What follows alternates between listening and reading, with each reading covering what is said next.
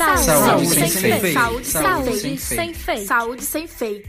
Olá, bom dia, boa tarde ou boa noite, dependendo da hora que você esteja ouvindo este áudio. Eu me chamo Carlos Henrique. E eu me chamo Aglailton Oliveira.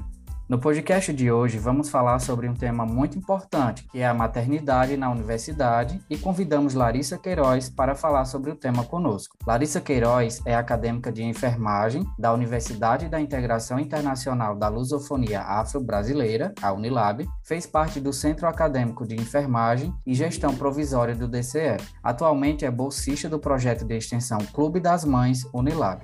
Olá, Larissa, seja muito bem-vinda. É uma honra ter você aqui conosco para tratarmos sobre essa temática, que é extremamente importante e que é pouco difundida nas universidades. Muito obrigado por ter aceitado nosso convite e tenho certeza que será um podcast muito rico em conhecimento para todos. É, eu que agradeço o convite e ao espaço né, para estar tá falando desse tema que realmente é muito importante. A gente precisa dar visibilidade a esse tema, né? E eu agradeço demais ao convite e ao espaço novamente. Bom, Larissa, para a gente dar início né, ao nosso podcast, é, gostaríamos de saber quais as dificuldades que você percebe, ou se você já presenciou, né, que as mães têm para conciliar a maternidade com a rotina acadêmica. Pronto. Assim, importante pontuar né, que eu não sou mãe. Como você falou, eu faço parte de um projeto que é o Clube das Mães, então eu estou inserida nesse ambiente como ouvinte, né, ali trazendo alguns, algumas informações científicas, assim, trabalhando com esse público, mas não sou mãe, né?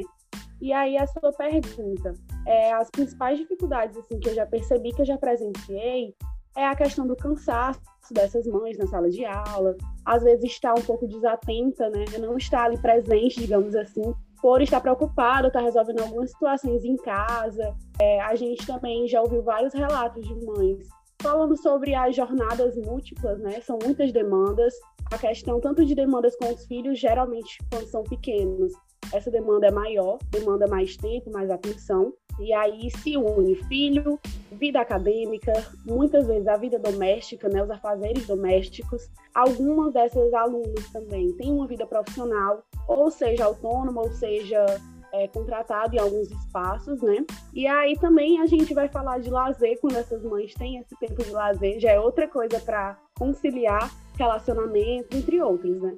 Então, as principais coisas que eu vejo é essa questão da jornada múltipla, e aí as interferências, sempre a prioridade são os filhos, essas interferências, os probleminhas que acontecem no dia a dia, que fazem com que elas não estejam 100% nas aulas. Bem, Larissa, diante desses impasses e dessa dificuldade de conciliar os afazeres, você poderia comentar aqui conosco qual a importância do acolhimento ofertado pela universidade para essas alunas? Então, é de extrema importância né, que se tenha esse acolhimento, que seja realmente um acolhimento, uma compreensão, que seja um suporte, né? Dá uma certa tranquilidade, digamos assim. É, muitas vezes é, são mães jovens, de primeira viagem, então com muitos medos, com muitos anseios. É, então, a universidade ter essa, esse, esse diálogo, ter essa conversa, é, tá ali junto, né, com de, quais as disciplinas essa, essa aluna está fazendo, se ela está conseguindo conciliar, se ela vai ter algum prejuízo, né? Então, é também um acolhimento quando essas mães precisam levar os bebês, né, para a sala de aula, de ter aquele aluno ali presente. A gente já ouviu falar e já viu também alguns vídeos, algumas coisas de professores que ficam com os bebês, mas a gente também já viu casos de professores que acabam distratando dessas alunas por estarem ali com seus filhos, né? Então, assim, dentro da, do contexto da Unilab, né, da universidade que eu faço parte, eu já vejo um movimento de muitos professores e principalmente professoras por terem empatia, por também terem seus filhos, de acolher, de quando o bebê chorar, ter calma, falar um pouco mais alto para todo mundo escutar, mas não deixar o aluno sair da sala, porque quando ela sai, ela tem um prejuízo para a educação dela, né? Então, muitas vezes os professores, é importante que os professores tenham essa atenção e essa atitude de, de acolher, de reparar, de ter um cuidado maior, de realmente ter uma empatia, né? E aí a empatia não parte só dos professores e da parte administrativa, né? Mas também dos colegas, né? Muitas vezes, se você tem uma colega, você viu que ela faltou por causa, é, teve um problema com o bebê, precisou ir para consulta, alguma coisa, estava doente, de você dar o suporte também ali de, ai, ah, você quer as, as, minhas anotações, quando você for estudar, se quiser que eu seja dupla, né, que eu ajude. Então, esse acolhimento é importante em diversos espaços, em diversos âmbitos, né, assim, digamos, diversas áreas para essa mãe, para que ela tenha realmente esse acolhimento, né? Eu não digo só da parte da universidade como a, a, a burocracia mesmo, né, a parte administrativa, mas também da comunidade, professores, servidores, como um todo. Realmente, se colocar no lugar do próximo também, né? Acho que é essencial. Diante do que você falou, Larissa, é, você acha que o ambiente da universidade poderia proporcionar algo para auxiliar essas mães? Com certeza. Eu já participei, a gente já fez, né? Já tive a oportunidade de gerir, né? De mediar uma roda de conversas com mães da universidade e, infelizmente, por elas terem essas jornadas múltiplas, né, que eu já falei anteriormente, a gente não teve um público tão grande. Mas o público que a gente teve foi de extrema importância e elas falaram muito sobre a questão da universidade não proporcionar os locais adaptados, né, para essas crianças. De ter, por exemplo, as barras de segurança em locais altos, com espaços que uma criança, um corpo de uma criança poderia passar. Então, é, banheiros, né, com sanitários que não tem sanitários infantis, fraldários, salas de amamentação, até mesmo creche, espaços assim, né? Então, deveria existir, né? Acredito que algumas universidades têm projetos para auxiliar nesse, nessas questões, né? Mas a gente sabe que é uma realidade que ainda falta e até mesmo espaços para que essa população tenha voz, né? Tipo, algum projeto, alguns recursos para que essas mães consigam dizer quais as necessidades delas, né? Então, a, a universidade poderia proporcionar, auxiliar essas mães dessa forma, né? Na estrutura, já pensando é, ao construir a universidade, né? Então, e escutar essas mães quais as necessidades delas realmente ali para construir junto, né? E aí, trazendo um exemplo, agora em agosto, né? A gente teve na Unilab, no Centro de Atenção Integrada à Saúde, o CAIS, uma sala de apoio à amamentação.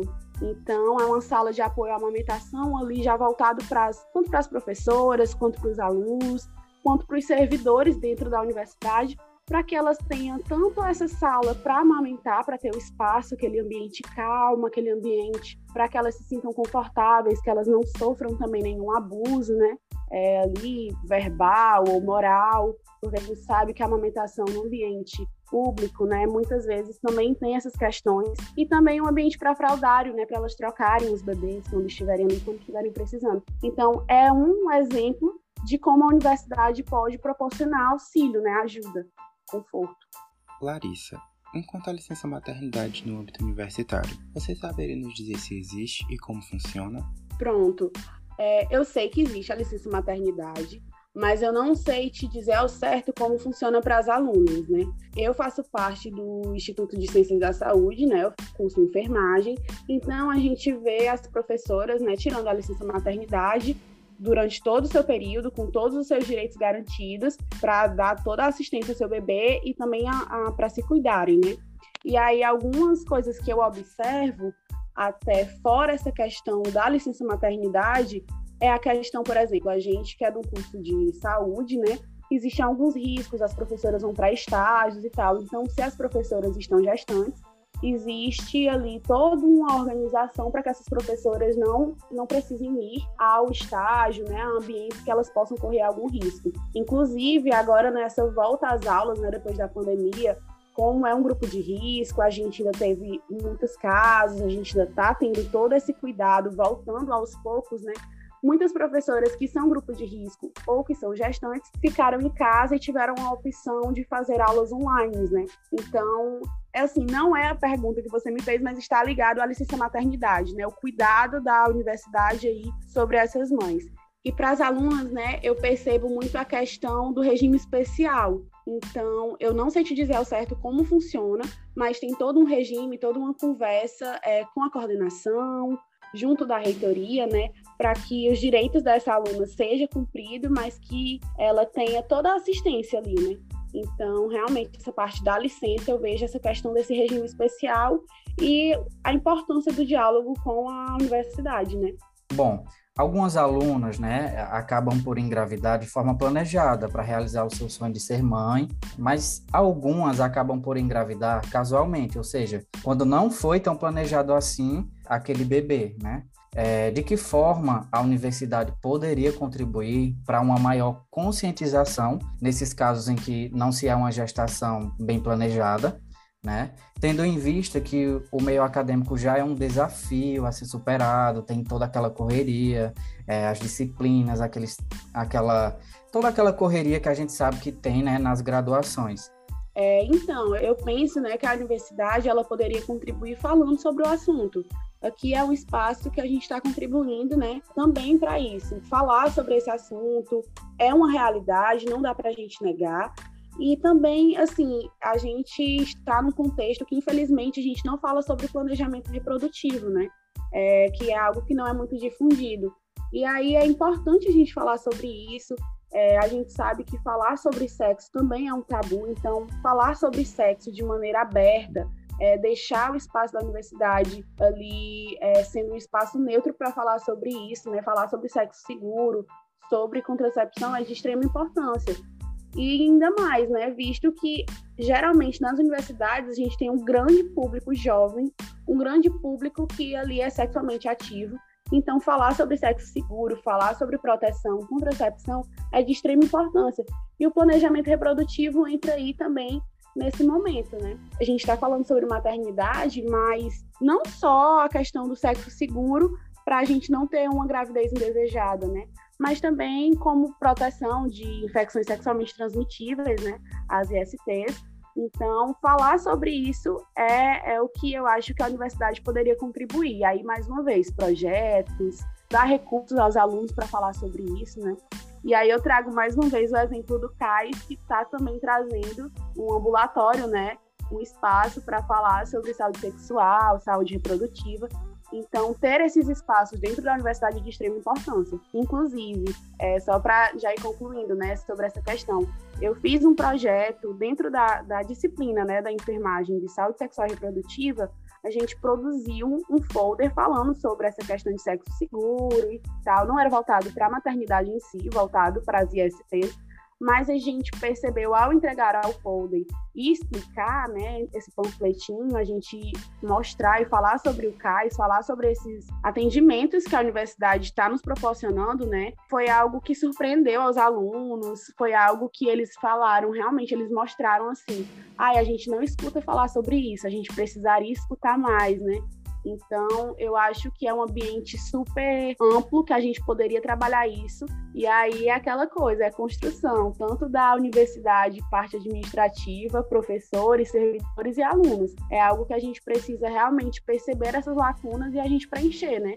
a gente desenvolvendo e dando a nossa cara para falar sobre isso, que a gente sabe que é super importante. Muito obrigado, Larissa, por ter participado do nosso podcast. Foi um prazer ter você aqui conosco. Tenho certeza que o público vai curtir muito e esperamos contar com a sua presença mais vezes. Eu que agradeço mais uma vez o espaço. Espero ter conseguido abranger tudo, né? É um tema delicado, é um tema importante. Espero ter representado as mães que eu já ouvi, né, no Clube das Mães. Convido também aos ouvintes daqui, né, a conhecer o Clube das Mães, a nossa página no Instagram. Então, só tenho a agradecer o espaço, né, ao convite mais uma vez, e aí espero que os ouvintes é, se sintam contemplados, né, com esse assunto. Só uma ressalva aqui, Larissa, qual seria a página no Instagram? Pronto, arroba Clube das Mães Unilab. Pronto, é isso aí, galera. Dá uma passadinha lá para conhecer o trabalho do pessoal, tá bom? Bom, esse foi o nosso podcast de hoje. Espero que tenham gostado. Fiquem atentos para mais informações. É só clicar e nos acompanhar. E lembre-se, você é responsável por aquilo que compartilha.